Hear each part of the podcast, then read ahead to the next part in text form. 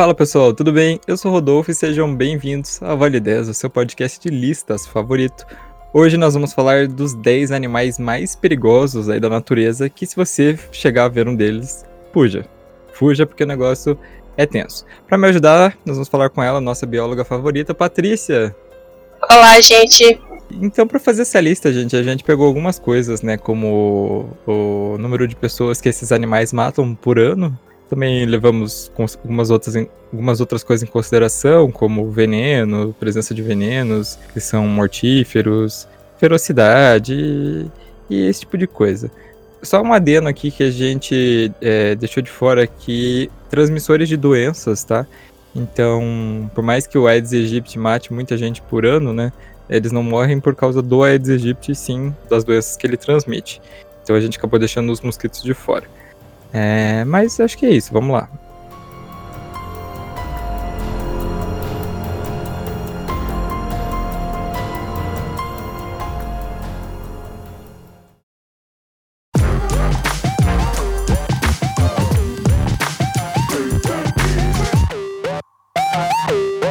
Em décimo lugar, nós vamos falar da Vespa Mandarina. Gente, antes de começar, deixa eu falar uma coisa. Se vocês ouvirem cachorros latindo, são os meus, que estão muito atacados hoje. Eu já aprendi, já recolhi e não para. Então, peço desculpa já antecipadamente. A Vespa Mandarina também é chamada de Vespa Gigante Asiática, e ela é a maior vespa do mundo, com mais de 5 centímetros de comprimento. E como o nome diz, né, elas são encontradas justamente na Ásia, principalmente na região do leste asiático, China, Japão e sul da Rússia. Essas vespas se alimentam principalmente de outros insetos, como louva-a-Deus, besouros e abelhas, e são verdadeiras genocidas. Uma vespa só consegue matar 40 abelhas por minuto. E as vespas só atacam se você chegar muito perto do ninho delas ou se elas se sentirem ameaçadas. O problema, gente, é que o ferrão dela tem mais de um centímetro. Mais de um centímetro. Ele injeta um veneno tão potente que, em caso de múltiplos ataques, pode matar uma pessoa mesmo que ela não seja alérgica. Um entomologista da Universidade Tamagawa, no Japão, o Masato Ono, ele descreveu a picada da vespa mandarina como a sensação de um prego quente sendo enfiado no seu corpo. Imagino que seja bem ruim. E elas matam em média 50 pessoas no Japão e 40 na China todos os anos. É, tranquilo, né? Uma, uma ferroada dessa vespa. Eu acho que vespas, elas já têm uma fama, né? Que nasceram com o único objetivo de trazer a maldade e o caos para o mundo. Mas essa aí consegue se superar, né? Verdade. E essas vespas, gente, elas ganharam um destaque no finalzinho do ano passado, por quê? Porque foram encontrados alguns exemplares delas nos Estados Unidos. Não se sabem como que elas foram parar lá ainda, mas né, o governo começou uma verdadeira caçada aos animais antes que eles começassem a se reproduzir, porque aí colocaria em risco né, a população de abelhas locais né, que já é uma espécie meio que está ameaçada. E como essas vespas elas não têm predadores locais, elas são consideradas uma espécie invasora. Eu pensei em puxar um gancho, eu ia pedir para a Patrícia explicar para a gente aí o que é uma espécie invasora e quais são os problemas que ela traz aí para a população local de animais. É, então, explicando de uma forma bem sucinta, uma espécie invasora é uma espécie que não se encontra naturalmente em uma região e ela ainda traz algum prejuízo para a sobrevivência de outras espécies do local e também prejuízo para o ambiente em geral. É, como o Rodolfo afirmou, né, elas não têm predador nessa região, então, não tendo predador, elas conseguem se reproduzir com uma facilidade, sem um controle populacional. Né? Então, vai começar a ter muito indivíduo desse, é, dessa espécie, é, eles vão consumir de forma exacerbada os recursos essenciais para outras espécies que são ativas, ou até podem predar espécies ali, causando um desequilíbrio em todo o ecossistema da região. Aí uma espécie invasora pode trazer riscos não só para o ambiente, né, mas para a saúde humana, por exemplo, trazendo alguma doença que não é comum ali, e também pode trazer prejuízos econômicos, né, se elas atacarem, se for uma espécie que ataca a plantação, por exemplo. Então, elas. É, é bem complicado, né, coisa de espécies invasoras. Sim, aqui no Brasil eu sei que a gente tem um grande problema com aquele caramujo africano, né, que foi introduzido aqui essa história eu lembro de ter ouvido desde a não sei se tá 100% certo, mas eu lembro de ouvir desde o ensino fundamental, que eles tentaram trazer ele como alternativa para o escargot, porque era mais barato, e daí não deu certo, e acabaram soltando, e hoje o bicho tá aí invadindo o nosso, nosso território. Sim, eu lembro dessa história também. Acho que na, nas aulas de biologia lá do ensino médio, é, sobre aquelas é, vetores de doenças, né, que tem a esquistossomose, acho que é esquistossomose, é, falam bastante desse caramujo, né? É bem problemático. Eu não ouvi mais falar sobre ele, assim, se ele ainda é um problema. É, mas, bom, a gente tem outra, outro exemplo bem recente de espécie invasora, é aquela nuvem de gafanhotos, né? Que chegou atacando um monte de região, assim, que eles não, não têm nenhuma é, nenhum predador natural, né? Então eles só chegam destruindo mesmo tudo que vem pela frente. Uhum. Sei que tem alguns problemas com o mexilhão também, que parece que são trazidos pelas águas dos navios, e acaba, eles acabam se instalando né, nas, nas bacias de, de alguns lugares. Ainda quero fazer uma lista sobre espécies invasoras, vou deixar para uma próxima. Sim, quem sabe um outro top 10, né? Com certeza vai ter, vai ter bastante coisa. É, eu queria falar uma coisa, eu, eu perdi a deixar antes, uma curiosidade sobre as vespas. Eu estava lendo que essa espécie de vespa, é, vespa mandarina, né? Ela é a única espécie de vespa social que organiza ataques em grupo para predação. E ele, esse ataque ele ainda é dividido em três fases. É, tem a fase de caça, onde uma vespa operária, né, ela sozinha, contra um ninho de outro inseto, que seja a presa deles, né? E fica rondando. É, ela ronda e ela faz uma marcação desse ninho com uma substância que ela secreta, é, para que outras vespas do grupo dela identifiquem. Aí na fase 2, é a fase chamada de abate, esse grupo de vespas ele reconhece o ninho marcado e ataca. E acontece uma carnificina. Elas, além de ter o ferrão, né, quando elas então, Dedona, elas têm uma mandíbula super bem desenvolvida e acabam com tudo que tem ali no ninho. E ainda tem uma última fase, que é a fase de ocupação. Então, além de eles comerem tudo que tem ali de, de indivíduo da outra espécie, eles ainda ocupam aquele ninho e não deixam que nenhuma outra espécie chegue perto. Eles são verdadeiras gangsters aí dos insetos. Uhum. E a vespa, né, ela tem um, um grande problema, que é que diferente da abelha, depois que ela pica, ela não morre, né? Então ela pode picar, tipo, várias vezes, a mesma vespa pode picar várias vezes, que é, como você falou, né, as vespas são realmente os insetos vindo diretamente do inferno. Sim, nossa, é absurdo. Dá muito medo desses bichos. A pequenininha já é assustadora, imagina uma grande dessa. Sim, enorme. 5 centímetros parece pouco, né? A gente pensa, tipo, ah, 5 centímetros, mas, tipo, não, gente, é. Sei lá, do tamanho da, do, da minha mão, assim, sem os dedos. É muito grande. É, meu, não. É absurdo. É engraçado que ela não é da Austrália, né? É asiática. É. A gente espera esses bichos da Austrália. É, mas vai ter, vai ter bicho da Austrália na lista, tá, gente? É um spoiler. Sim.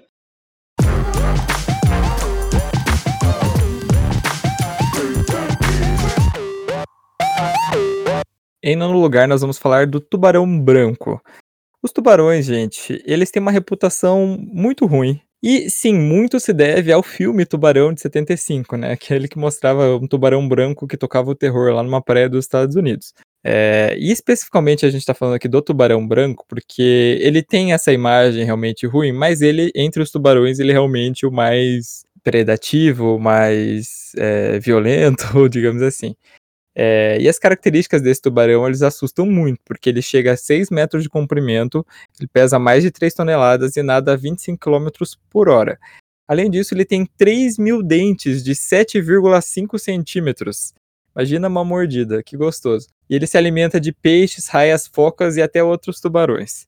Então, como eu falei, ele é um bicho bem predativo. Ele é um dos poucos tubarões que habitam águas frias, né? Como inclusive a costa dos Estados Unidos e da, e da Oceania. Mas eles também são encontrados na África do Sul. E é lá justamente que eles se concentram, né? Tem uma cidade lá chamada Gansby, que as praias dessa cidade, elas são conhecidas simplesmente como a capital mundial do tubarão branco. E lá tem aqueles turismo, não sei se já viram em documentário alguma coisa, que tem umas gaiolas que as pessoas ficam dentro com roupa de mergulhador e eles afundam e os tubarões ficam nadando assim em volta. Uma coisa que eu não sei lá porque que a pessoa vai inventar de fazer. Os humanos não estão no cardápio, sossegado, mas, gente, acidentes acontecem, né? Em média, ocorrem entre 70 e 80 ataques de tubarão por ano, com duas mortes. Os ataques geralmente acontecem quando o tubarão confunde né, o ser humano na água com uma presa, mas também quando ele se defende quando algum humano encosta nele acidentalmente. Inclusive, uma das mortes por tubarão branco aconteceu esse ano, foi de um surfista em Kolangata, na Austrália. Esse ataque preocupou todo mundo porque a praia é muito perto de Snapper Rocks, que é onde acontece uma das etapas do circuito mundial de surf. É uma, tudo bem que agora com a pandemia não está tendo, mas mesmo assim, né, foi, ficou bem preocupante para eles. Teoricamente, eles podem aparecer sim aqui no Brasil, porque eles tendem a migrar durante o inverno para águas mais quentes, como as nossas. Porém, eu não consegui encontrar nenhum registro oficial deles, só algumas especulações. Então, realmente, não, não há oficialmente, nunca foi visto um tubarão branco no Brasil. Apesar disso, gente, é, nós não estamos 100% salvos de ataques de tubarão. Porque aqui existem duas espécies que sim habitam as costas brasileiras, que é o tubarão tigre e o tubarão cabeça chata. É, e eles são muito encontrados, principalmente no litoral de Recife. E para quem não sabe, ele é, esse é um dos pontos que mais sofre ataques de tubarão em toda a América do Sul principalmente a praia de Boa Viagem, que desde 1992 registrou 64 ataques com quatro vítimas fatais. É bastante coisa. Então, né, aqui no Brasil, realmente, o que eu mais escuto falar mesmo é de acidentes com tubarão é lá no Nordeste mesmo, né, Recife. Imagino que é complicado porque né, é uma área super turística e né, tem que tomar bastante cuidado ali.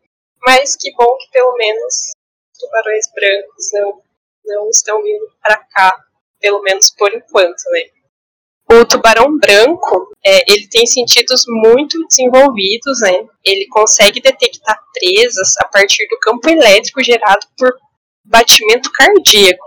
Então imagina só, né? O bicho tá lá de boa, ele consegue escutar o seu coração batendo e ele tem capacidade de sentir o cheiro de uma gota de sangue em 100 litros de água. E uma curiosidade em relação a essa capacidade de sentir o cheiro de sangue, né, de detectar o sangue, é que se eles entrarem em contato com muito sangue, eles entram num estado de frenese alimentar.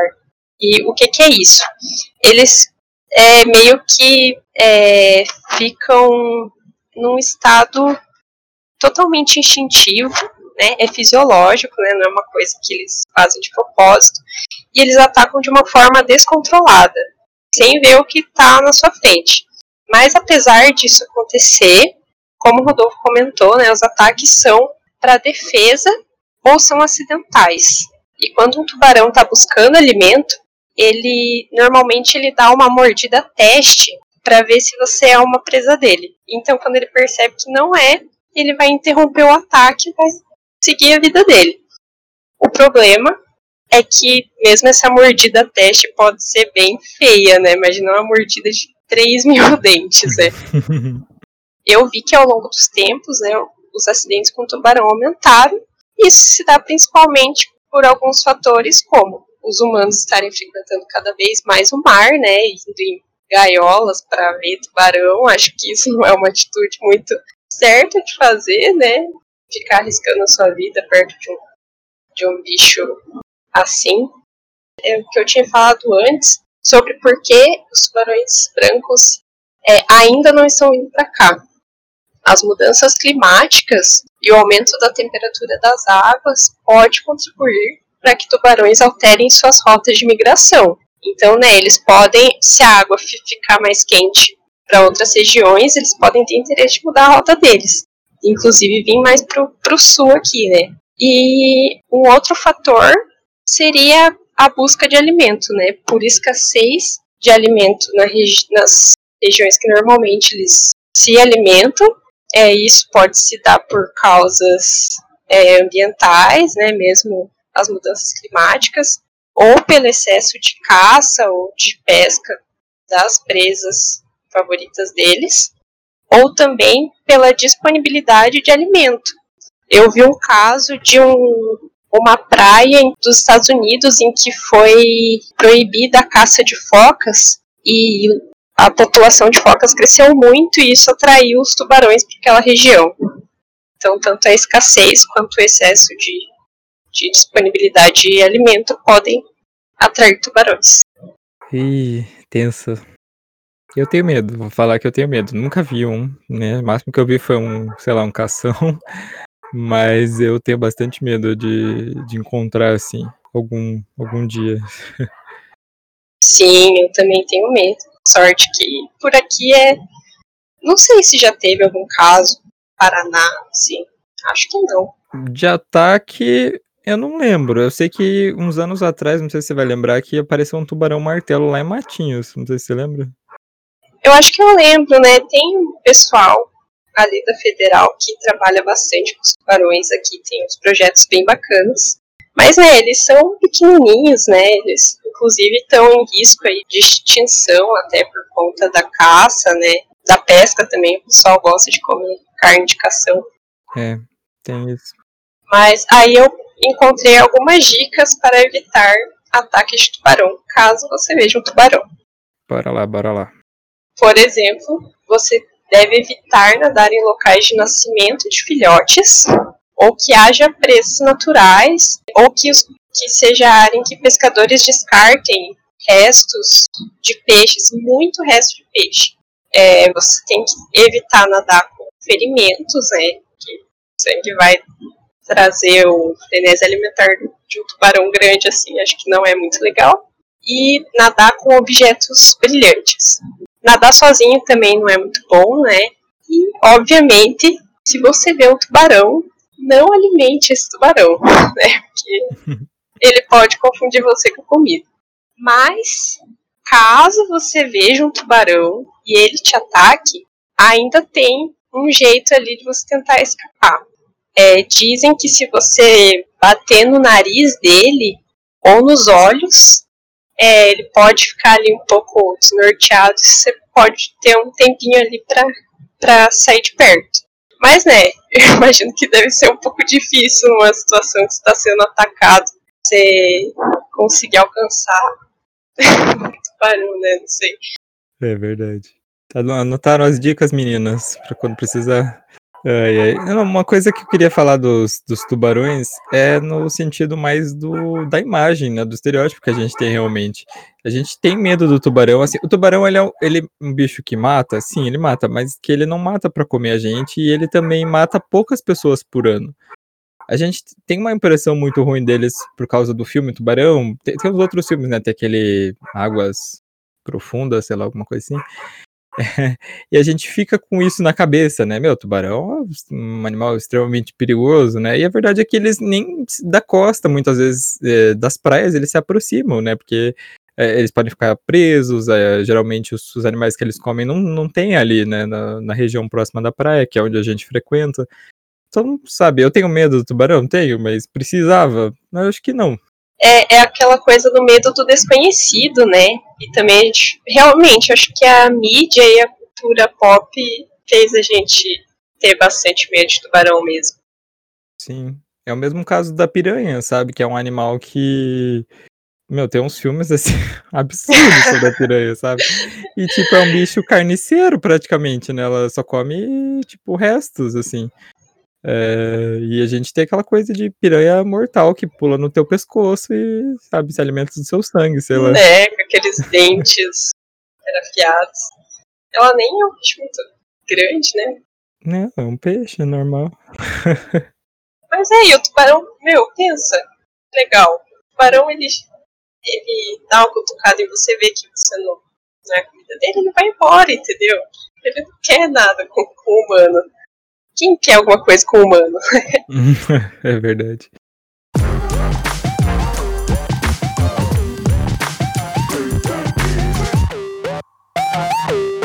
Em oitavo lugar, nós vamos falar da Vespa do Mar. Gente, a Vespa do Mar não é uma Vespa, tá? Ela é uma água-viva que habita as águas do norte da Oceania e sudeste da Ásia.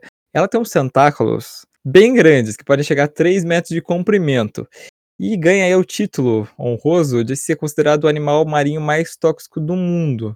Porque ela tem um veneno, né, nos tentáculos delas, que é, é uma toxina que, quando acontece, né, um, quando ela pega um peixe ou um outro ser, né, ataca o sistema cardíaco e o sistema nervoso. É, tem um, causa uma dor assim insuportável. E as pessoas que morrem por causa da vespa do mar sofrem choque anafilático ou né, tem o um acidente e elas acabam se afogando. O número de vítimas aí da vespa do mar é de 20 a 40 por ano. Também queria aproveitar para Patrícia explicar para a gente, né? Mas por que que é a água viva, né? Elas são assim tão tão venenosas, tão perigosas para a gente? Como que funciona esse, esse, esse veneno delas?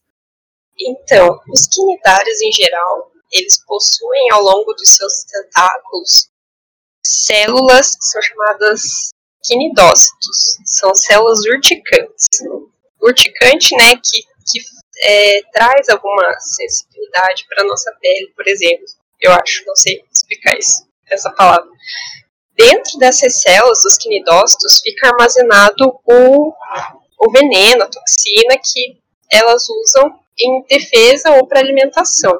E o veneno ele fica dentro de uma cápsula chamada nematocisto. Quando o tentáculo encosta na presa, ele reage quimicamente com a pele ou com a escama e ela dispara essa cápsula de veneno, igual um, um, aqueles dardinhos de veneno, e imobiliza a presa de forma rápida para evitar que os tentáculos é, do quinidário, né, que são super frágeis, não sejam comprometidos, né, durante uma tentativa de fuga dessa presa e esse quinidário possa levar o tempo que precisar se alimentando tranquilamente.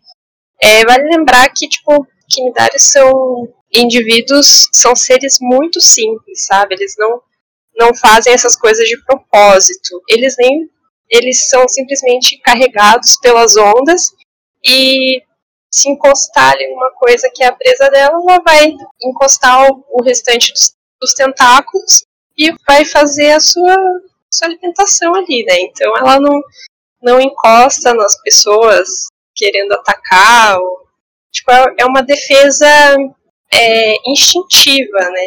Fisiológica, na verdade, nem instintiva, talvez. Então, o veneno dela, né, não é uma reação de defesa proposital, sim um mecanismo químico que vai reagir a qualquer contato com pele, podendo causar né, uma morte em até menos de 4 minutos, pelo que eu vi. Então, evitar que o contato direto com a pele aconteça evita que esse, esse dardo de veneno seja parado, né? Já que é só com esse contato que causa essa reação.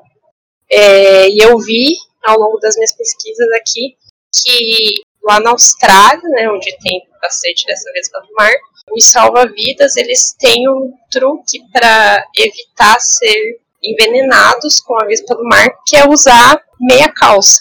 Então a meia calça ela já cria uma proteção suficiente para que, que esse mecanismo de, de atirar os dardinhos de veneno é, seja bloqueado. Nossa, que interessante, né? É porque a meia calça justamente, tipo, é uma coisa leve para eles, né? Tipo, eles conseguem nadar normalmente. Sim, sim, né? Eu também fiquei bem impressionada com isso. É uma opção barata também, né? Se você for para algum lugar que tenha do mar, sabe que pôr uma meia calça aí vai ajudar. Põe uma meia calça assim, gente, no corpo inteiro. Eu acho uma que consegue entrar dentro e entrar na água. Look praias australianas. É, esse animal, gente, ele é considerado um problema de saúde pública na Austrália, tanto que as praias do norte, eles instalam redes de proteção assim, alguns espaços para que as pessoas possam entrar na água é, e as águas vivas não passem, e também tem placas advertindo para as pessoas, né, que ali existem vespas do mar.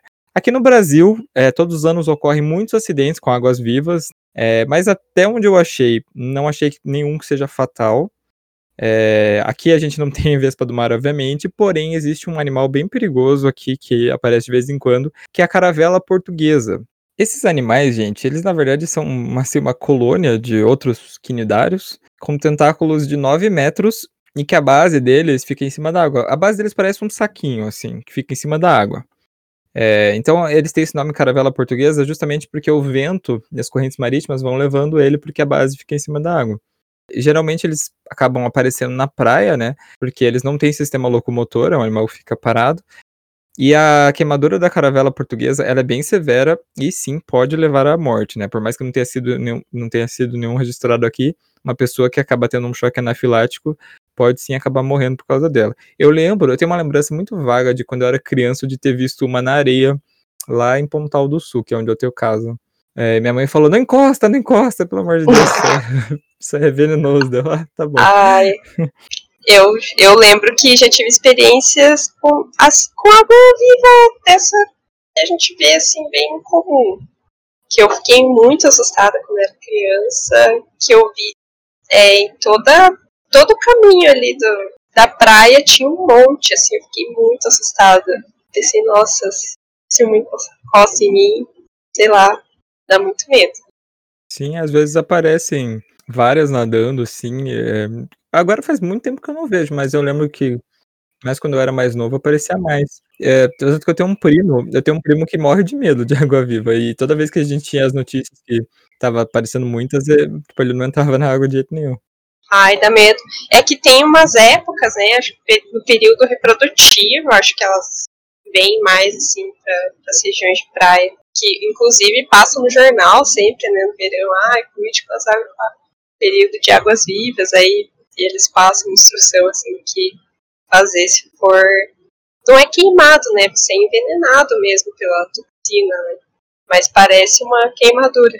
E só uma dica aqui, gente, tá? A única coisa que resolve realmente é você lavar com a própria água do mar e jogar vinagre, tá? Não faça nenhuma outra coisa. Sim, já fizeram xixi em mim porque disseram que era bom pra água viva. E não é, tá? Só uma dica, não é. Aquela cena é épica de Friends, né? é isso que eu ia comentar mesmo, que, que não ajuda é, passar álcool, água doce e sabonete também pode fazer mais mal do que bem. Então é só vinagre e água salgada mesmo, para aliviar a dor, né? Aí depois, sei lá, se continuar doendo, né? Daí você vai no médico.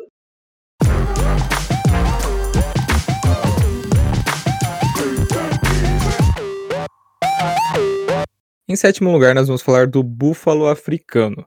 E não se iluda, gente, porque esse animal ele faz parte do grupo dos Big Fives, que são os cinco animais mais perigosos da África, ao lado dos leões e dos elefantes, que a gente vai falar deles mais pra frente. Ele é tão respeitado, gente, que até mesmo os leões e os crocodilos sabem que ele não é uma presa fácil, né? Porque eles vivem em grandes manadas. Quando um predador chega perto, vários búfalos atacam juntos o invasor, e aí que ocorrem também as mortes acidentais, né? Porque cerca de 200 pessoas morrem todos os anos porque chegaram perto demais, né, do que deveriam. É, tanto que na África eles são conhecidas como a manada ali deles são conhecidos como Black Death, que é a morte negra. Apesar da violência, né, nós podemos encontrar aqui uma relação muito legal, que é a do búfalo com um pássaro, que se chama pica-boi. Esse pássaro, ele, ele, ele é africano, né, ele é encontrado é, perto de alguns outros animais, mas com o búfalo ele realmente parece que tem uma relação especial que, que esse pássaro faz? Ele fica perto das manadas e eles comem os insetos que parasitam os búfalos, né? Como pulgas e carrapatos.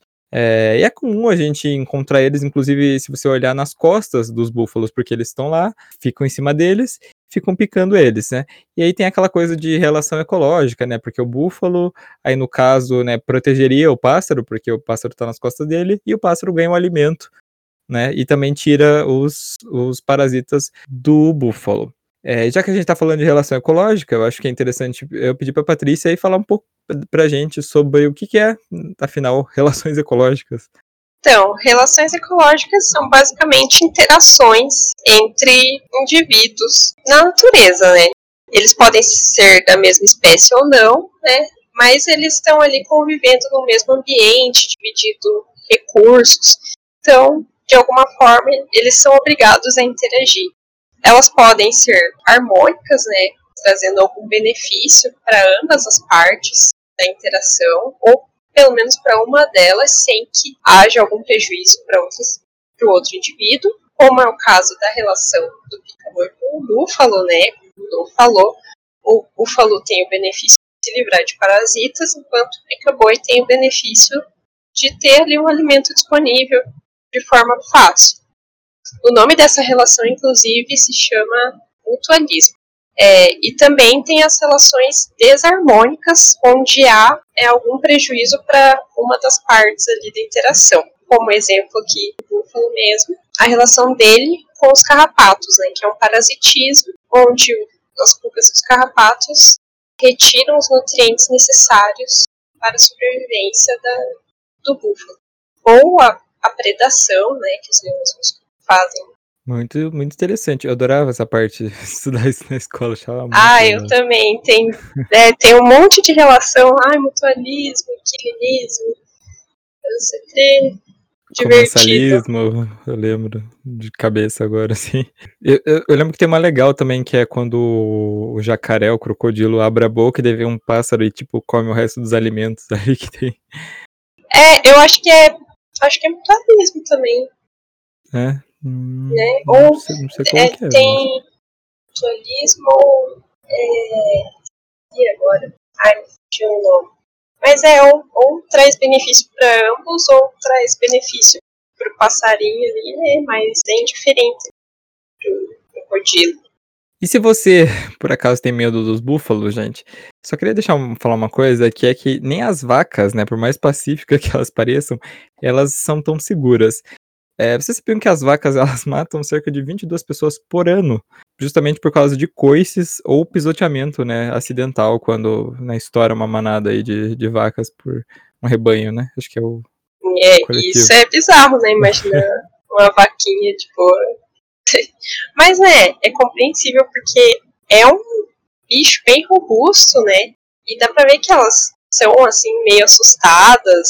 Então, é, dá, dá pra entender que acontecem acidentes, né? Ainda mais que vaca é criada em rebanho de, sei lá, mil indivíduos. Então, uhum. pode causar uma tragédia mesmo. Imagina deixar um desses irritado, né? Se assustado, eles já podem causar um monte de acidente. Uhum. Eu lembro muito também da polêmica das touradas, né? Só deixa o touro bravo, bicho que tem um chifre enorme. Sim. É bem triste mesmo. Inclusive, eu não, eu não como, não como carne porque eu acho vacas um animal tão legalzinho. Se vocês procurarem no YouTube, vocês vão ver várias compilações de, de vaquinhas felizes saltitando. Tem um vídeo bem famoso que umas vacas foram soltas e elas começam a, a pular quando vem a grama. Assim, é, é muito bonitinho. Sim, vaca pulando é, é a coisa mais fofa do mundo. Eu recomendo assistir vídeos.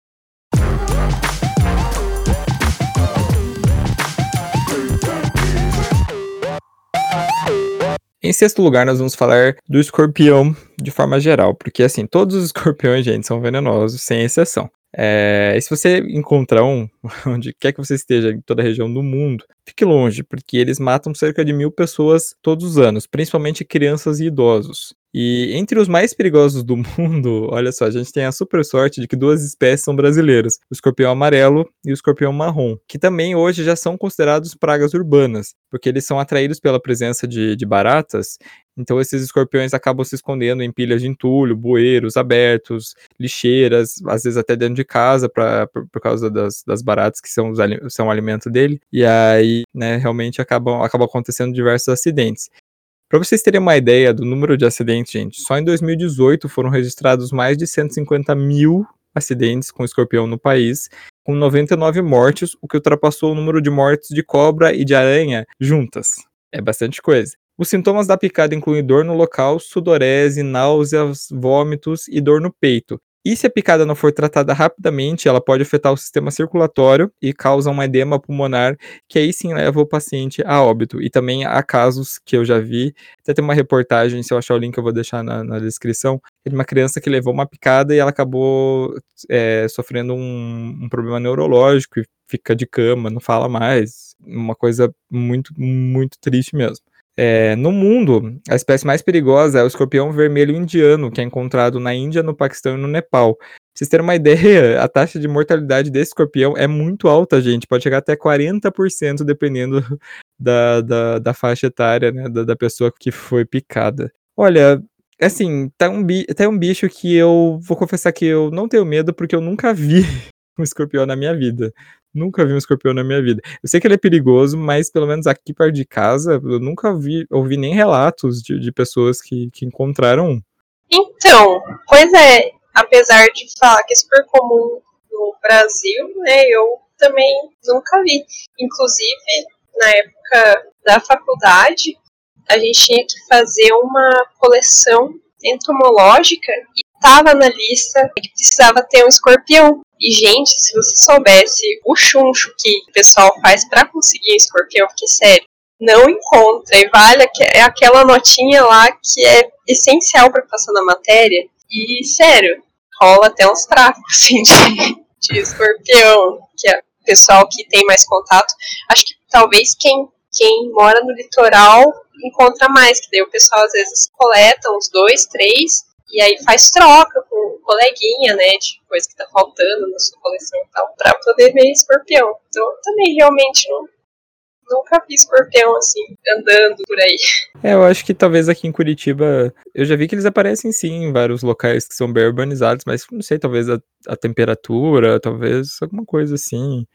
É, porque assim, eu vou confessar que até barata mesmo aqui, por exemplo, em casa, é bem difícil aparecer. Então, realmente seja a falta delas que deixa eles longe. Pois é, não sei, eu moro é, num lugar que tem um rio bem na frente da minha casa.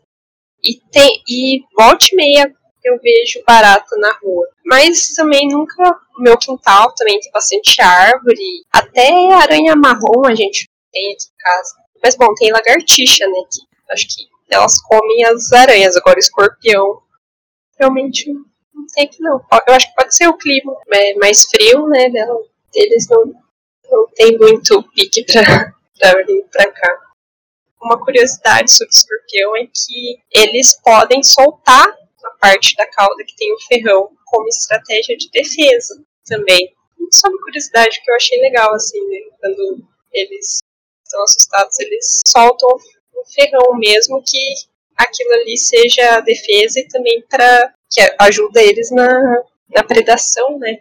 Interessante, é tipo o que a lagartixa faz de soltar o rabo. Uhum, é bem isso, achei bem legal, assim, interessante.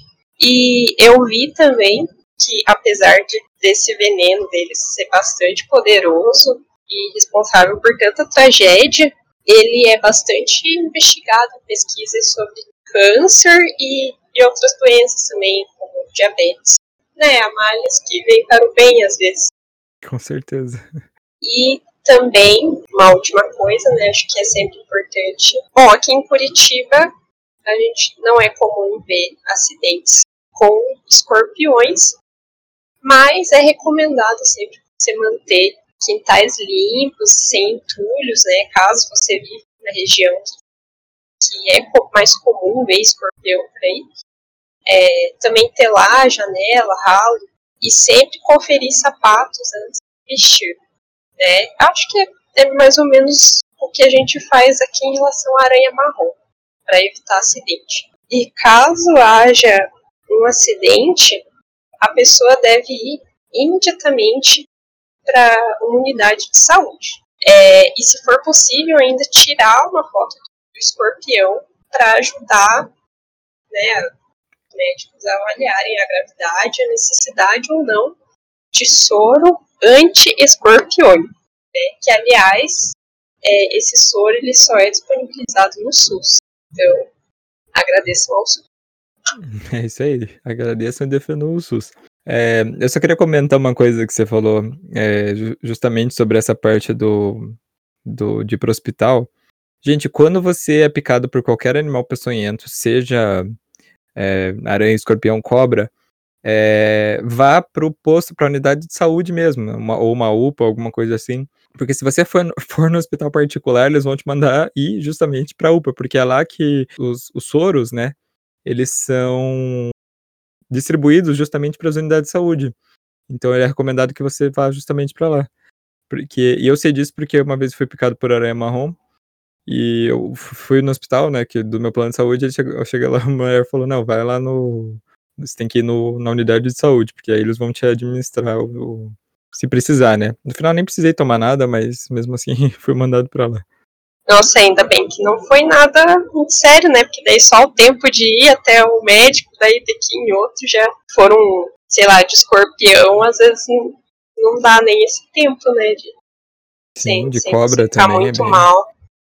Hum, Tá, e cobra tem, tem uma longa história aqui pela frente.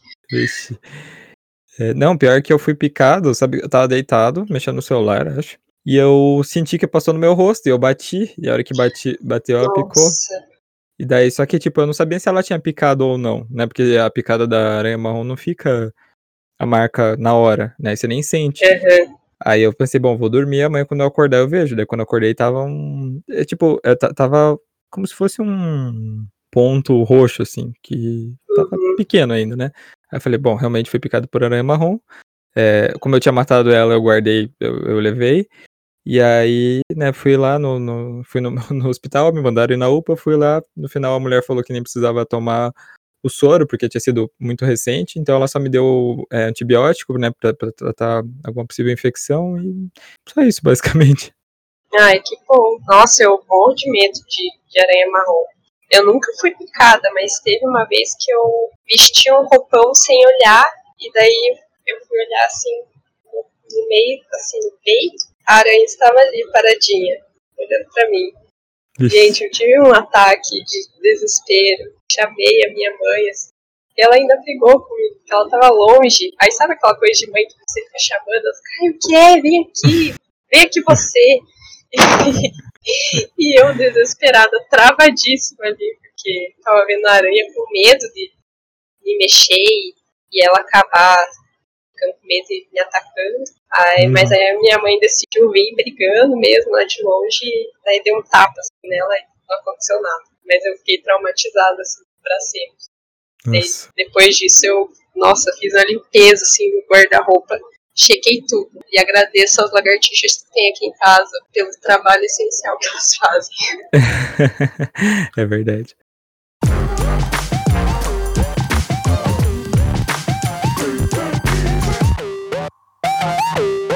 Em quinto lugar, nós vamos falar do elefante, que é o maior animal terrestre aí que existe, né? E especificamente a gente vai falar da espécie que é o elefante da savana, que o macho adulto tem 3,2 metros de altura e pesa até 6 toneladas. Para eles manterem esse corpo, gente, aí eles comem 125 quilos de grama e bebem 200 litros de água por dia. É muita coisa. E o elefante, ele tem essa coisa, né? Ele parece um animal dócil, mas eles são super territorialistas, gente. Eles atacam qualquer um que vai invadir seu espaço. Inclusive, eles podem te ouvir de muito longe, porque ele escuta sons de até 8 km de distância. E não é incomum que você dê uma procurada aí no Google, você veja notícias de elefantes que invadem vilas, acabam destruindo tudo, viram carros, é um caos, assim. Também tem a questão das, das pisadas ac- acidentais e tudo mais.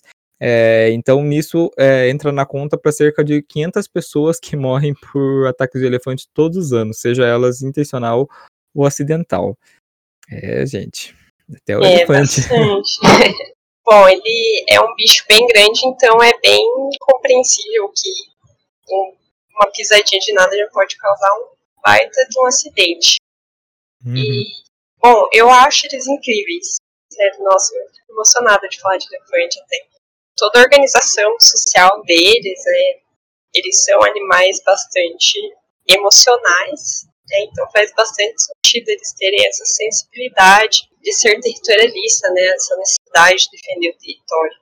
Eu pesquisei algumas notícias aí desses tantos acidentes e eu percebi muitas delas relacionadas a turistas, é, seja tentando tirar selfie, passando de carro perto e, nossa, tem vídeos assim, os elefantes perseguem mesmo, e implicam com aquilo ali, eles estão perseguindo, assim, e eu imagino que, que seja, né, porque causou um estresse ali, ele se sentiu ameaçado de alguma forma. Mas, né, assim, essa coisa de, de turista, eu acho que são situações que poderiam ser evitadas, né, sabe, o bicho é grande, vai chegar muito perto para tirar uma selfie, é, é arriscar um pouquinho, né. Arris- Arriscar bastante, eu diria. que eu jamais chegaria perto de um. Eu acho o elefante lindo, mas eu jamais chegaria perto de, de de uma coisa meu Deus, eu eu fui colocar aqui que você falou do do dos vídeos, eu coloquei aqui no no YouTube, Elephant Chase, aí tem um cara tem um cara eu tô rindo gente, mas não é pra dar risada, tá. Tem um cara passeando com uma moto, ele puxa ele puxa a moto, assim, e o cara cai. Vou deixar descrição, que eu achei muito engraçado. Ai, é muito bom. Maldade. Ai, Bom, gente, se perdão. se foi só um sustinho, tá tudo bem. É, ele não, ele saiu andando, então tá de boa. É, tipo, eu vi um caso também que foi bem, bem trágico, que foi uma um grupo de refugiados que que não sei exatamente por que eles se estabeleceram, pró mas foi próximo de uma rota de elefantes.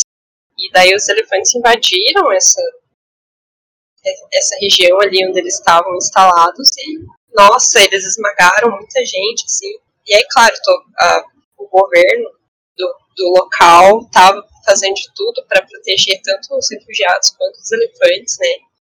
Mas é realmente muito complicado instalar centros urbanos perto de regiões de território de elefante. Isso é bem bravo mesmo. Sim, eles correm rapidão, gente. Parece que eles são, tipo, lentos, assim, de boa. Eles, nossa, estava vendo aqui os vídeos, eles correm muito rápido. Sim, meu, nossa, é assustador. Eu acho que é, é muito parecido com o caso do tubarão, assim, né? Quanto mais pessoas estão perto ali da região em que ele mora, maior a possibilidade de interação, né? E o confronto também, né? Maior possibilidade de confronto se ele se sentir ameaçado. Sim. Tem outra coisa que eu vi, né? Outro fator de ataque seria estresse pós-traumático, né? Já que elefantes são atrações de eventos festivos e até um tempo atrás eles eram usados em circo, né? Então Uhum. ficam bastante sensibilizados. Sim, tem, tem vários animais, né, que, que passam por isso. Passavam, Ai, né? sim. Graças a Deus não passam mais. Ah, é horrível. Inclusive, se falou que você nunca teve contato com elefante, é, quando eu era bem pequena, eu tive a oportunidade de ver um bem de pertinho. Ali no começo dos anos 2000. Enquanto aqui no meu bairro era tudo mato, né? Tinha uns campos e grama, assim. É, umas duas quadras da minha casa. E, e o circo normalmente se instalava é, nesses campos. Uhum. E na rua principal, eles passavam com aqueles caminhões de show que são abertos nas laterais, com o elefante que tinha no circo, justamente para fazer propaganda, né? E, nossa, eu, criança, não, não tinha, nem pensava nessas coisas de maltrato, tava super empolgada para ver o elefante. E quando eles passaram, eu fui correndo lá para a rua principal para com, assim, com o objetivo de tocar no elefante. Eu queria agradar ele. Só que daí ele passou, ele passou muito pertinho, e eu, eu entrei em choque ver o tamanho dele, assim, é muito grande mesmo. E eu acho que nem era dos maiores, assim. Não sei dizer quantos metros ele tinha, mas eu fiquei muito impressionada e eu fiquei com muito medo de encostar nele, ele me dá uma trompada, né? Porque deu pra, dá pra ver muito bem a força dele. Uhum. É, e daí, inclusive, depois eu fui ver o show dele. E eu acho que eu fiquei meio mal, assim, já na época, porque eu via o, o tratador com negócio de choque pro elefante fazer as coisas. O elefante era super fofo, ele rolava, pegava uma mamadeira gigante, assim, fingia que era um bebê. Mas dava pra ver o cara ali, negócio de choque. E logo depois disso, eu lembro que já começou esse esforço mais intenso de proibir animais de circo e de exposição de mais maltratos, né? Inclusive tem um, um, documentário, nossa, ele é muito forte. Eu acho que é Tiques o nome. É o nome do, do elefante mesmo, um elefante de circo, que foi baleado até a morte depois de ter matado o tratador e ter fugido bem descontrolado pela cidade. Eu não recomendo muito assistir esse filme se você se abala facilmente, porque primeiros 20 minutos, assim, eu já tava chorando horrores, porque aparece as imagens dele sendo baleado, assim, é bem, bem impactante. É, eu nem assisto, porque eu sei que eu vou ficar super mal. É, não, não assisto. Eu, eu tenho muito, muito amor pelos animais, né, tanto que já falei algumas vezes aqui que eu sou vegetariano, E eu virei vegetariano assim, gente, de um dia para o outro, de eu ler uma reportagem numa revista que nem imagem tinha, eram desenhos. É, eu nunca pesquisei nada, eu não vejo documentário que mostra agressão. Eu, eu sempre tive vontade de ver aquele documentário Blackfish, das baleias orca lá do SeaWorld, mas nunca vi, porque eu sei que eu vou ficar super mal também. Esse é, é bem pesado. Eu não sei é. porque que eu decidi assistir. Que eu também, nossa, eu, eu, a imagem não sai assim. Eu não sou vegetariana, mas eu tenho. Eu não como carne de frango e não como carne de peixe. Uhum. A carne de boi ainda eu como porque, apesar de eu, eu, eu, tipo, eu não fico pensando muito, que eu gosto de carne de boi, mas eu como bem pouco, assim, reduzi bastante. É, acho que é de frango me impacta mais, assim, não sei. Acho que é porque eu já vi vídeo, é, foi sem querer o vídeo, ele passou na rede social, abriu automaticamente, sabe? foi um arrependimento. Depois eu bloqueei todas as configurações para não, não abrir vídeo automático. Uhum. Que sério, é, é bem péssimo quando você pesquisa. Eu, eu acho que se eu pesquisasse mais eu pararia também, viraria vegetariano. É, eu, ó, eu já vou avisar, tá, gente? Eu sou vegetariano, sim, mas eu não sou um, aquelas pessoas super chatas e que não entendem a, as pessoas e nem a sociedade que a gente vive como a Patrícia falou, ela já ela não come frango, não come peixe. É, ela ainda come, ainda come carne bovina? Come. Só que ela já reduziu muito. E justamente a ideia é essa, que as pessoas pelo menos comecem a reduzir né, o consumo de carne, porque a pecuária tem um grande problema né, de consumo de terras, é, uso de é, muitos recursos e também né, os maus tratos com os animais, obviamente. É, é, complicado, assim, essa história, assim, eu não gosto de, de, de dar palestrinha de, de, de, como ser vegetariano, porque eu acho que cada um tem o seu momento, assim, sabe? Eu já vi gente que, sei lá, foi virar vegetariano, eu tô nos grupos vegetarianos, gente que foi virar, tipo, quando, tipo, sei lá, com mais de 60 anos e gente que, tipo, sei lá, já nasceu vegano porque os pais eram veganos, sabe? acho que cada um tem seu tempo, cada um tem, sabe, eu, assim, a ideia é que realmente, tipo, pelo menos você diminua o consumo da carne, assim, sabe? Não coma dois bifes, coma um, depois coma meio, sabe? É essa justamente a ideia, sabe? É, faça a segunda-feira sem carne, que é um projeto mundial que existe, que toda segunda-feira você inclua pratos que não usem carne no seu cardápio, uma coisa bem legal. Inclusive, procurem a hashtag segunda sem carne no Instagram, vai aparecer várias ideias de pratos, muita coisa legal, assim, sabe? É, é um, eu acho que é muito chato quando vem falar para você. É, é, é, tão chato assim eu chegar pra pessoa que come carne e que não sabe, né? É, não tem ideia do que está acontecendo, sempre foi criada desse jeito, ela não sabe sobre né, os, as coisas da, da pecuária, nem dos, dos, ela não liga tanto para os maus animais. Se eu chegar e ficar dando uma palestrinha para pessoa, ela não vai mudar a ideia dela, obviamente. É a mesma coisa que tem gente que chega, né, tipo, pra vegetariano vegano e fica, tipo, não, porque você não come isso, porque você ter suas vitaminas estão deficientes, não sei mais o que, e a pessoa, tipo, não, também tá tudo deficiente porque ela se alimenta super mal, sabe? Então, geralmente é um assunto que eu evito, mas já que a gente entrou nele, eu resolvi falar um pouquinho aí. Eu concordo. Nossa, eu concordo muito com você, porque realmente é chato é, você ficar querendo impor coisas para as outras pessoas, né? É, tipo, ah, você tem que fazer isso. Às vezes a pessoa não conhece e a gente sabe, meu, a gente vive num país que, da cultura do churrasco, entendeu? Churrasco uhum. todo domingo.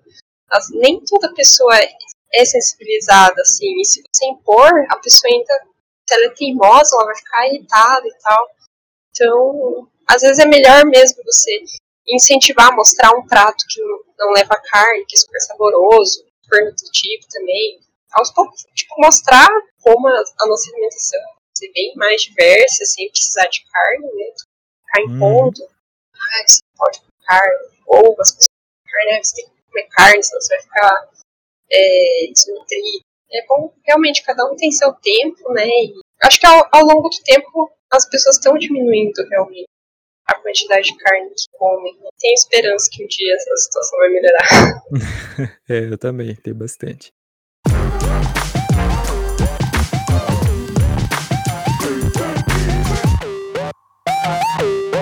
Em quarto lugar, nós vamos falar do leão. Os leões, gente, são os únicos felinos sociais que existem no planeta Terra. Eles vivem em grandes grupos com um ou dois machos no máximo e muitas fêmeas, né, com os filhotes que elas têm desses machos. As fêmeas são as responsáveis pela caça, enquanto o macho defende o território e também cuida dos filhotes na ausência delas. Gente, um leão adulto, ele tem em média 2 metros de comprimento e pesa 230 quilos. Ele não é o maior felino, o maior é o tigre, que é um, um pouco maior de comprimento e de peso também, mas ele é um dos maiores. É, e outra característica interessante é a quantidade de sono do leão, que eles podem dormir até 20 horas por dia, imagina. Todos os anos, 250 pessoas são mortas por esses animais. E aqui, gente, a gente tem o primeiro animal da nossa lista que sim, ele realmente ele caça humanos para comer. Existem vários casos aí que são extremamente documentados. É, os leões né, matam essas, essas 250 pessoas. As, não todas são para comer, mas algumas realmente são, foram usadas para alimentação deles. É, mas tem um caso muito famoso que talvez você já tenha ouvido, que é o caso dos leões de Tsavo, que foi em 1898, durante a construção de uma ponte ferroviária sobre o rio Tsavo, no Quênia, é, que dois leões mataram 135 trabalhadores ali e comeram pelo menos 35 deles. E esses leões, eles tinham uma inteligência, assim, gente, super acima do normal. Então eles conseguiam ultrapassar barreiras, eles não tinham medo do fogo, eles até, tipo, entravam dentro das tendas e arrancavam as pessoas lá de dentro. Tanto que isso criou um pânico tão grande ali naquela sociedade que eles eram chamados de espíritos vingativos, achavam que eles eram uma coisa sobrenatural, que é realmente uma, uma coisa extremamente atípica, né? Eis que o responsável pela obra, o coronel, tenente-coronel John Henry Patterson, ele passou meses tentando caçar os leões ali para acabar com a matança, né? Até que ele conseguiu. É, os corpos deles estão foram empalhados e estão no Museu Field de História Natural em Chicago, nos Estados Unidos. Foram feitas pesquisas recentes né, com esses dois leões e mostraram que eles tinham dentes que tinham uma, uma infecção muito severa, o que dificultava a caça de animais maiores, porque geralmente o leão caça animais bem grandes, né, zebras, é, os próprios búfalos e outros animais. Então eles acabavam achando, né, os humanos muito mais fáceis de pegar e de comer. Uma coisa interessante é que esses leões, eles também não tinham jubas, eles pareciam leoas. E não se sabe exatamente porquê, mas os cientistas acreditam que talvez seja um, reflexo que eles tinham excesso de testosterona, o que explicaria esse comportamento extremamente agressivo desses dois leões. Essa história é muito interessante, eu acho essa história, assim, muito, muito, muito interessante. Eu, eu também faz bastante tempo que eu conheço, mas é, a gente pensa assim, gente, dois leões tocaram o terror numa, numa obra, mataram uma galera, comeram outra. É um roteiro de filme de terror, praticamente. Isso que eu ia falar. Eu não conhecia ela, eu fiquei chocada. E fico me perguntando por que, que não tem um filme de terror desses trash de bicho gigante. Tem um monte de filme de tubarão, né? Que nem come humano. Não tem um filme de leão atacando cidades. É, tem, tem, filmes sérios de leão, né? Inclusive, é. essa história dos leões tem, mas filme trash realmente tá em falta. É, tá, tá faltando filme trash de leão aí. Apesar de ter sido comprovada essa deficiência desses leões, né? Eu vi algumas pesquisas demonstrando que leões jovens e saudáveis que acabam por alguma razão sendo expulsos dos seus bandos podem sim predar humanos pelo simples fato ser uma presa fácil e disponível, né? Se tiverem uma rota ali de alguma cidade, então conforme verem um humano, né? Por que, que ele vai ficar correndo atrás de um búfalo? E é mó difícil pensar se tem um humano ali na frente dele, entendeu? Que, quem somos nós na fila do pão da, da, da predação de leões.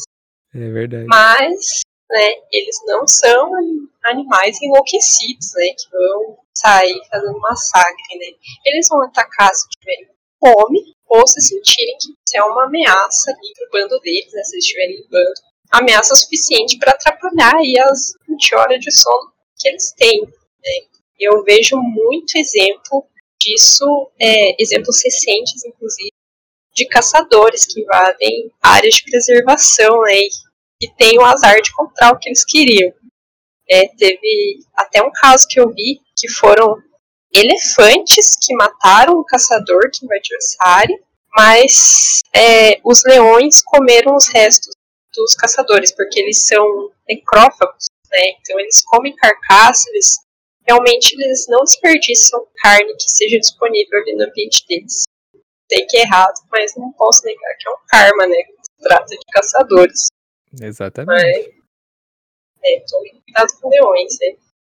E eles dão sinais que eles vão atacar, né? Você já viu algum documentário aí de vida selvagem? Eles, é, Ou se você tem um gato até, né? Em casa você vê como é que eles fazem quando querem atacar.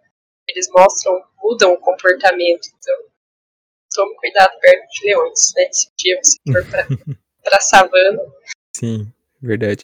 Ó, gente, só, só deixando é, o, o filme sobre os casos dos, dos leões de Tsavo se chama A Sombra e a Escuridão de 96 e inclusive é com o Val Kilmer e com o Michael Douglas. E eu assisti um filme uma vez de Leão, só que eu não eu procurei, eu não achei o nome, não achei nada. Se você já assistiu, entre em contato comigo pelo Instagram para me falar qual que é, que é a história de uma família que fica presa, o jeep deles no meio da mata tipo, para, e daí os leões ficam rondando o jeep deles, aí o padrasto morre bem no comecinho, e daí elas ficam lá com fome, com sede, com medo. É um, era um filme interessante. Se alguém souber o nome, por favor, me manda aí que eu quero assistir de novo. É, eu não sabia que tinha filme dessa história eu assisti. Mas não é estilo documentário, é um filme, filme mesmo. Não, é filme né? mesmo, é filme mesmo. Interessante, vou assistir.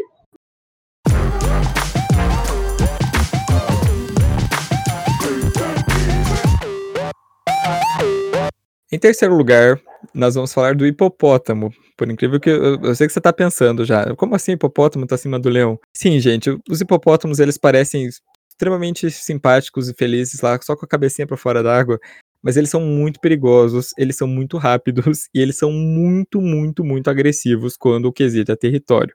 Novamente, né, eles não predam humanos, mas eles atacam ao se sentirem ameaçados ou ao terem seu território invadido.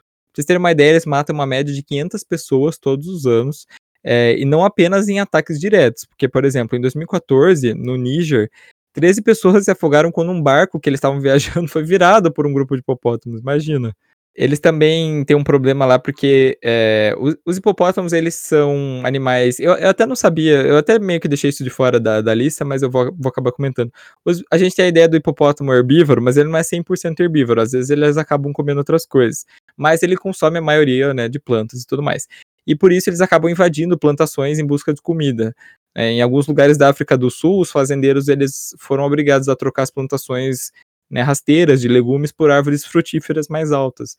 É, e essa mudança acabou gerando, olha aí, uma, uma relação entre a gente e o hipopótamo. Que é, por exemplo, os hipopótamos eles andam livremente entre as árvores ali é, durante a noite, porque eles comem grama e também comem as frutas caídas, e eles acabam afugentando tanto predadores quanto ladrões de frutas. Quem vai tentar roubar o hipopótamo ali, né? Imagina. Sim. Bom, eu acho super engraçado mesmo, né, que a cultura pop mostra os hipopótamos super fofinhos e um monte de desenho Disney e afins, né, de animação. E, na verdade, ele é bem violento, né. Sobre os barcos ali, eu vi que uma possível explicação é que eles podem se sentir ameaçados por, por barcos, canoas, pensando que são crocodilos tentando se aproximar predar os seus filhotinhos. E as mamães hipopótamos são bastante agressivas. Uma curiosidade, eu estava vendo assim sobre o comportamento de hipopótamo, que eles dão alguns sinais antes de atacar. Claro, se eles não saírem correndo, né? Se eles saírem correndo atrás de você, obviamente é, bom você correr. Mas, por exemplo, em disputas entre machos ali, né, eles abrem a boca para mostrar os dentes é como se fosse um grande bocejo. E às vezes a gente acha que é bonitinho, né? Ah, tá bocejando, assim, preguiçoso, né? Tranquilo. E não, ele tá mostrando os dentes para evitar um confronto, para te ameaçar, assim, um confronto físico. Então, os dois machos, eles mostram os dentões, e aquele que é inferior, né? Ele vê que o outro é maior que ele, normalmente ele se rende e desiste da luta.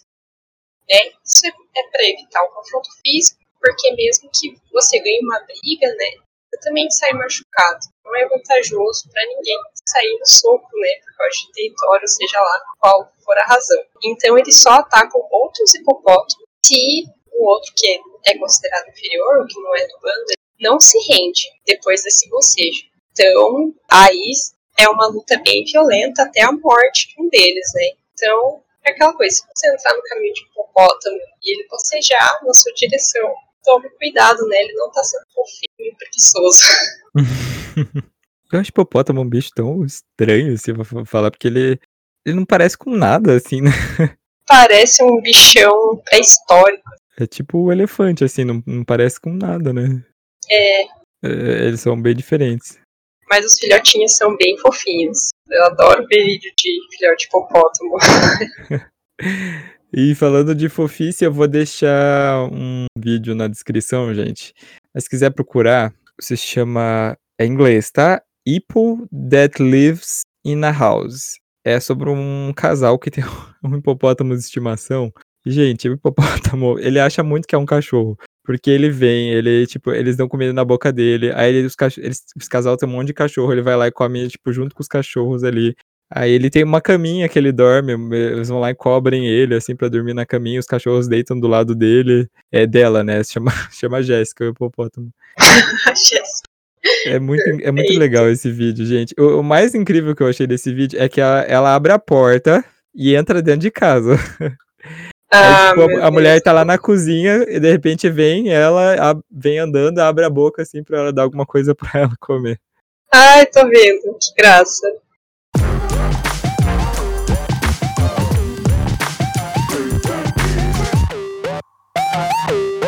Em segundo lugar, nós vamos falar da mamba negra.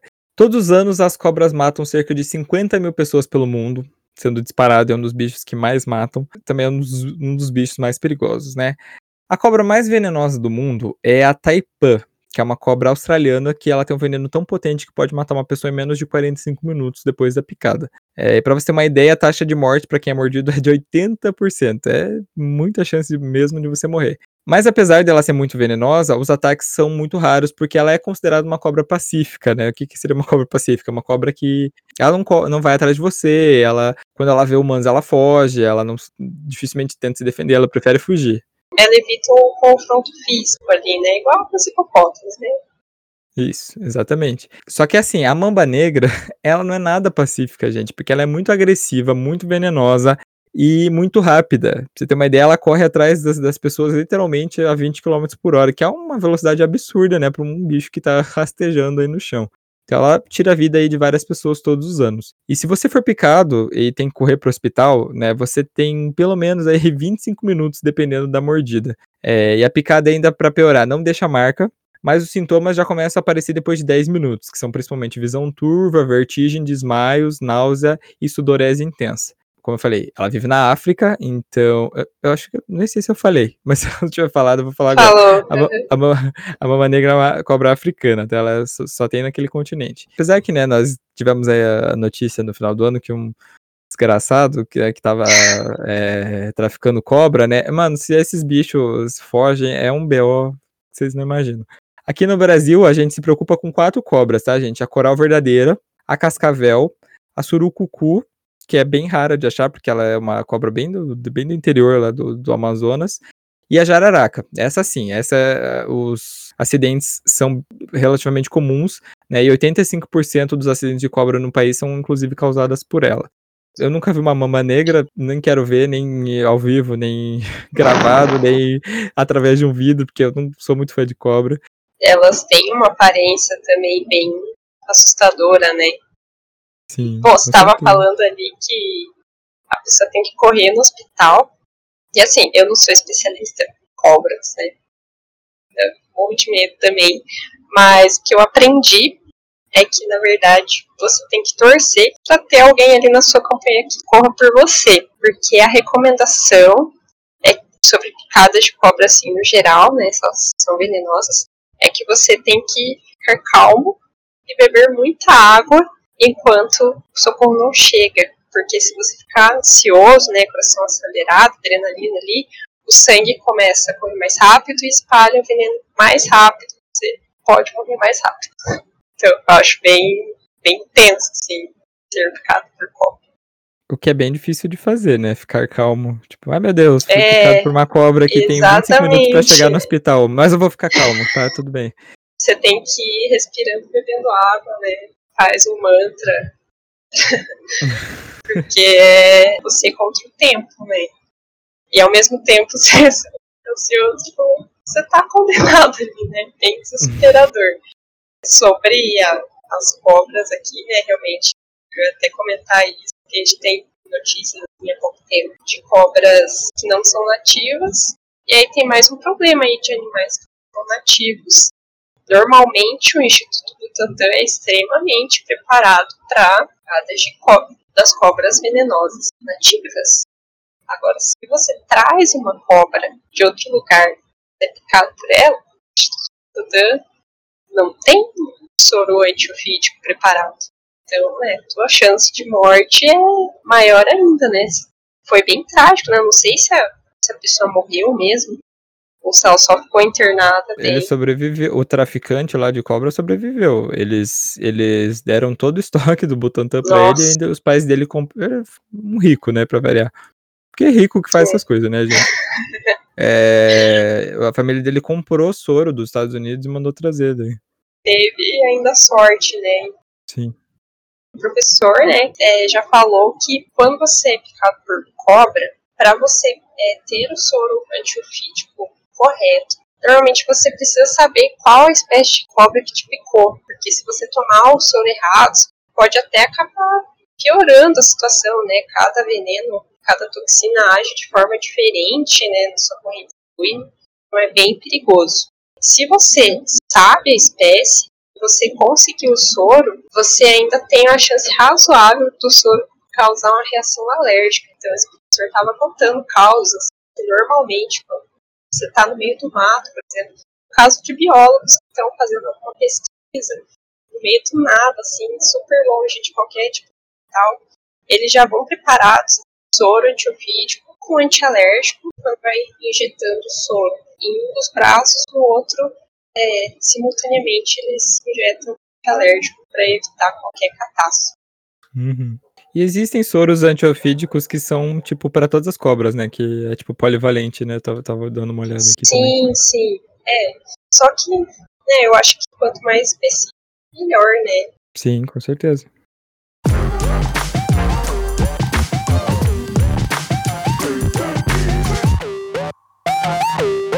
em primeiro lugar, nós vamos falar do crocodilo de água salgada, que é o animal mais mortal da nossa lista. Ele habita aí mares e mangues também nas costas de países como a Índia, é, sudeste da Ásia e em torno da Austrália. É, ele é o maior réptil vivo que existe.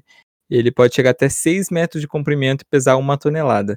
Por mais que ele não ande tão rápido na terra, na água ele alcança 30 km por hora, que é bastante coisa. Gente, os crocodilos, eles ceifam a vida de pelo menos mil pessoas todos os anos. E isso se deve à sua mordida, que é a mordida mais forte do reino animal. Se você já recebeu uma mordida de um cachorro, você sabe que dói. Gente, a do crocodilo. pra você ter uma ideia, a pressão que essa mordida faz é de mais de uma tonelada e meia. Como se estivessem pegando uma tonelada e meia e jogando assim no teu braço. E ele tá, gente, absolutamente no topo da cadeia alimentar, né? Porque ele come peixes, crustáceos, tubarões, cobras, pequenos mamíferos e grandes mamíferos, incluindo seres humanos. Inclusive na Austrália, assim como os casos da vespa do mar, é proibido nadar em algumas praias onde eles aparecem. É, e em algumas outras eles deixam placas de aviso que ali sim existem crocodilos de água salgada. Agora sim, Austrália, né? Aquele lugar bem tranquilo, tubarão de um lado, crocodilo do outro, vespa do mar. Cobras tipo, mortais, igual a Taipã. É, a Austrália é um lugar muito louco, né, gente? Pacífico morar lá. É importante salientar, gente, que nem todo ataque do crocodilo é predatório, né? Muitos deles são territoriais. Ele é um, ele é um animal que ele é solitário, mas ele, é, ele é, gosta muito de proteger o território dele. E existe uma história muito interessante que é, talvez até você já tenha ouvido numa aula de história, que em 1942 o exército imperial japonês ele tinha tomado a ilha de, eh, não sei se está certo, mas acho que é Hamhe, que fica na costa da Birmânia. Mas os bombardeiros ingleses acharam eles, né, bombardearam e eles não se renderam, né? Eles decidiram abandonar a base e, e entrar nos pântanos, né, que cercavam a ilha. E isso foi um, um erro gigantesco, porque eles não imaginavam ali que existiam muitos crocodilos de água salgada que habitavam o local. E esses bichos eles eram atraídos justamente pelo sangue, né, derramado das, das vítimas e também pelos sons de tiro, né, que eles estavam trocando. Então eles enfrentaram ali, além dos crocodilos, né, doenças tropicais, também tinha cobras, fome, né, sede. E dos mil soldados que foram para essa ilha, apenas 520 saíram vivos. Nossa, essa história dos japoneses só reforça, hein? Mostrar como o ser humano é frágil em um ambiente que né, já foi seu habitat natural ali há milhares de anos atrás bem trágica essa situação. Eu fico me perguntando que que se passa na cabeça daquelas pessoas que é, tem, não sei, acho que não existe mais, né? Tinha aquelas pessoas que enfiavam a cabeça dentro da boca do crocodilo. Amiga, deve ter ainda. Deve ter ainda. eu lembro que eu já ouvi falar que tinha um truque, assim, para eles não fecharem a boca. Sério, né? Ser humano fazendo coisa que não deve. Aí, sobre os crocodilos, né? Curiosidade aqui. Existem 23 espécies conhecidas, mas só seis dessas são consideradas perigosas para a nossa espécie. Né? Isso por causa do, do seu tamanhão. O crocodilo de água salgada também, além de é super violento. E a estratégia de caça dos crocodilos, ela vai além dessa mordida poderosa deles. Primeiro que eles escutam e enxergam muito bem. Você mal vê eles na água, né? Com só com os olhinhos por fora. Ficam super paradinhos, eles inclusive parecem bem tranquilos na maior parte do tempo, né? E quando eles dão um bote, eles ainda podem até acabar afogando a presa. Mas, né, Rodolfo disse, fiquem tranquilos, porque crocodilos não saem por aí buscando humanos para comer. É o contrário, né? Os humanos que entram no território deles, desavisados, ou ainda por acharem que crocodilos são lentos, tentam uma aproximação até para alimentar eles na intenção de domesticar, né? Acabam virando comida de crocodilo. É, aqui no Brasil não existe nenhuma espécie de crocodilo. É, o que a gente tem aqui é jacarés, que são primos, né, digamos assim, mas é, são bichos diferentes. Mas, gente, aqui em Curitiba tem uma história muito, muito louca. Você vê como aqui realmente o Paraná é a Rússia brasileira, né? Tem um parque aqui que chama Parque Barigui. E lá, lá tinha jacarés, tipo, no parque, assim, sabe? Eu lembro que tinha, tinha um jacaré que ficava num, até num laguinho separado, assim. Aí tinha uma placa assim, por favor, não incomode o jacaré, porque ele, é, ele nunca atacou ninguém, mas é um animal selvagem. E eu fico, gente, isso era tão errado, você deixar um bicho desse solto, porque, se eu não me engano, ele até chegou a atacar um cachorro, uma coisa assim. É um bicho selvagem que se alimenta de carne. Eu não sei, eu acho que ele deve ficar solto ali para as pessoas ficarem olhando, assim, sabe? Pois é, né? Eu não sei por que, que deixaram ele ali sozinho, né? Tipo, não tinha nem, sei lá, podia ter ido pro zoológico, ia ter o porte ali de tratador e tudo. Não que não tivesse ali, né? Mas, tipo, sem uma proteção pra até criança não chegar perto sem ver, né? Ou que, que não tem mais o que fazer e vai dar uma de bolsão querer chegar perto. Eu, particularmente, uhum. eu nunca vi ele. Eu sempre achei que era até um mito, assim. eu nunca tinha visto só sei da, das histórias mesmo. Eu lembro que eu vi ele, eu vi ele lá no laguinho e tudo mais. Aí parece que ele foi transferido pro zoológico. Eu lembro que tempos depois apareceu um outro. Tipo, eles não sabem nem como que o bicho foi parar lá. Tipo, simplesmente apareceu lá no parque, tava andando lá no meio. Depois desse, eu acho que não apareceu mais nenhum. Tanto que tem uma estátua de um jacaré. Bem perto da entrada Sim, do parque tem uma estátua de um jacaré. Ah, será que ali tem muita mansão, né? Será que não é gente rica comprando bicho? e só largou ali? Ai, não duvido. Pode ser, né? Não duvido de nada. Rico é Pesquisar, mas é verdade. Uma curiosidade sobre crocodilos aqui para tirar um pouquinho da fama ruim deles, que eles são pais muito bons, assim, muito atenciosos, né? A mamãe crocodilo, ela monta ninhos super preparados ali, né, do ponto vista deles, e cuidam dos filhotes até que eles estejam aptos para viverem sozinhos. E, bom, eu acho que é, é bem fofinho, né? Porque elas conseguem escutar, inclusive eles, é, os sons que eles fazem dentro dos ovos. E quando eles nascem, eles, ela carrega eles para a água e eles ficam ou dentro da boca dela ou ficam no, nas costas.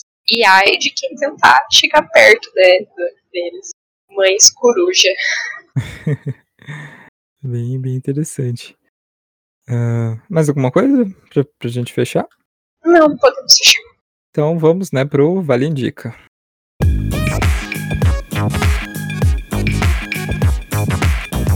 Bom, pessoal, Vale Indica, nosso quadro de indicações. A Patrícia já tem uma, uma, uma indicação aí, então eu vou deixar ela falar primeiro.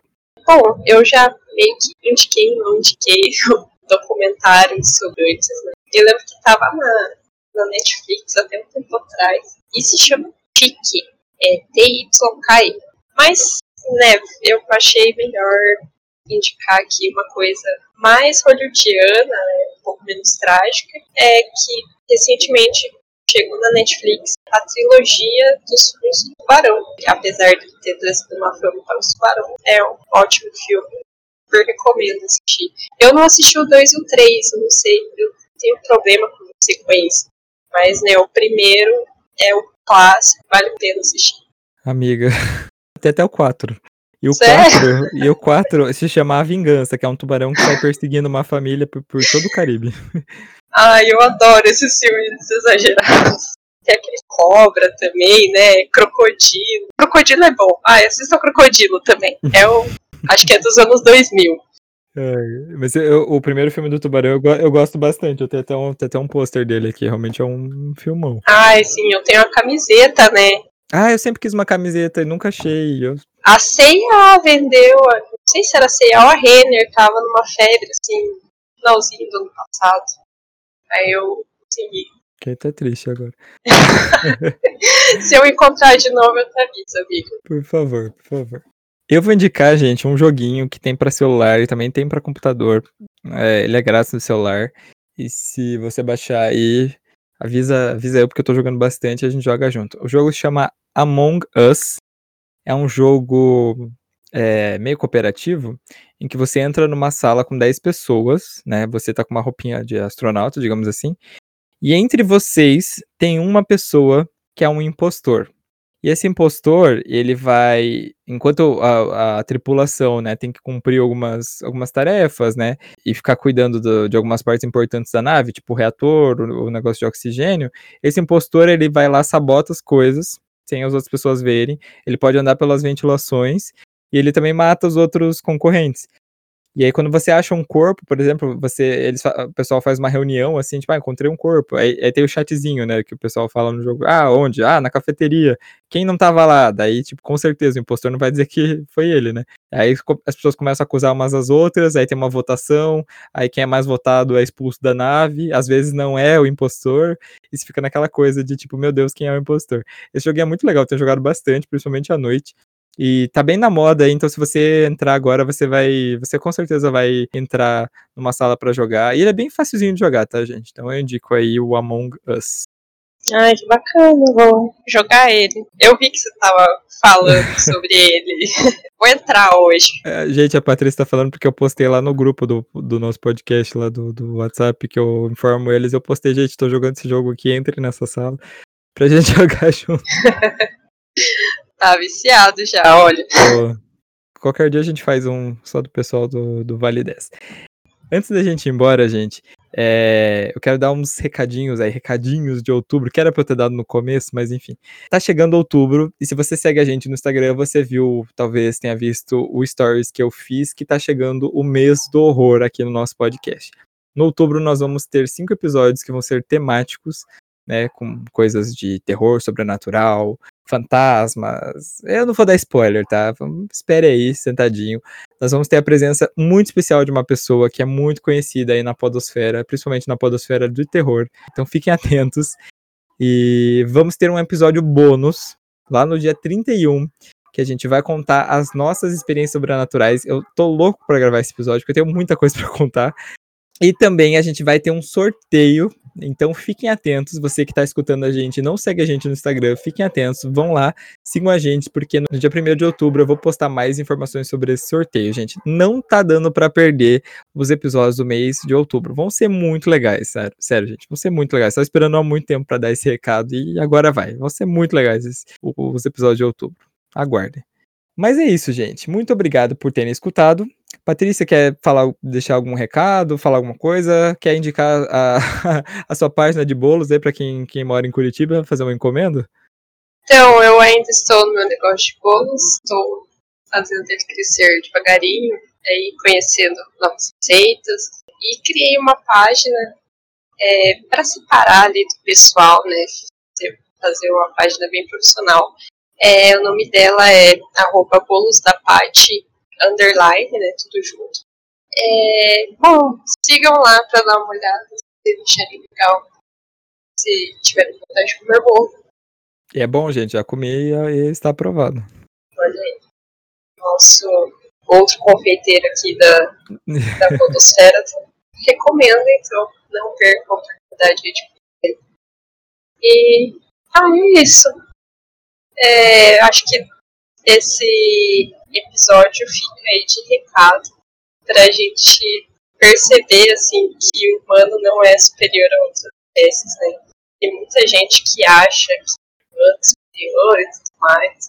A gente vê que na verdade é bem frágil, então em vez de a gente ficar pensando topo de carreira, é bem mais válido a gente ficar, agradecer né, que alguém lá no passado inventou casas de concreto e o saneamento básico para nos manter numa distância segura aí desses animais que gostam de comer pessoas. Então, Sim. seja grato, né? Seja uma pessoa orgulhosa de ti.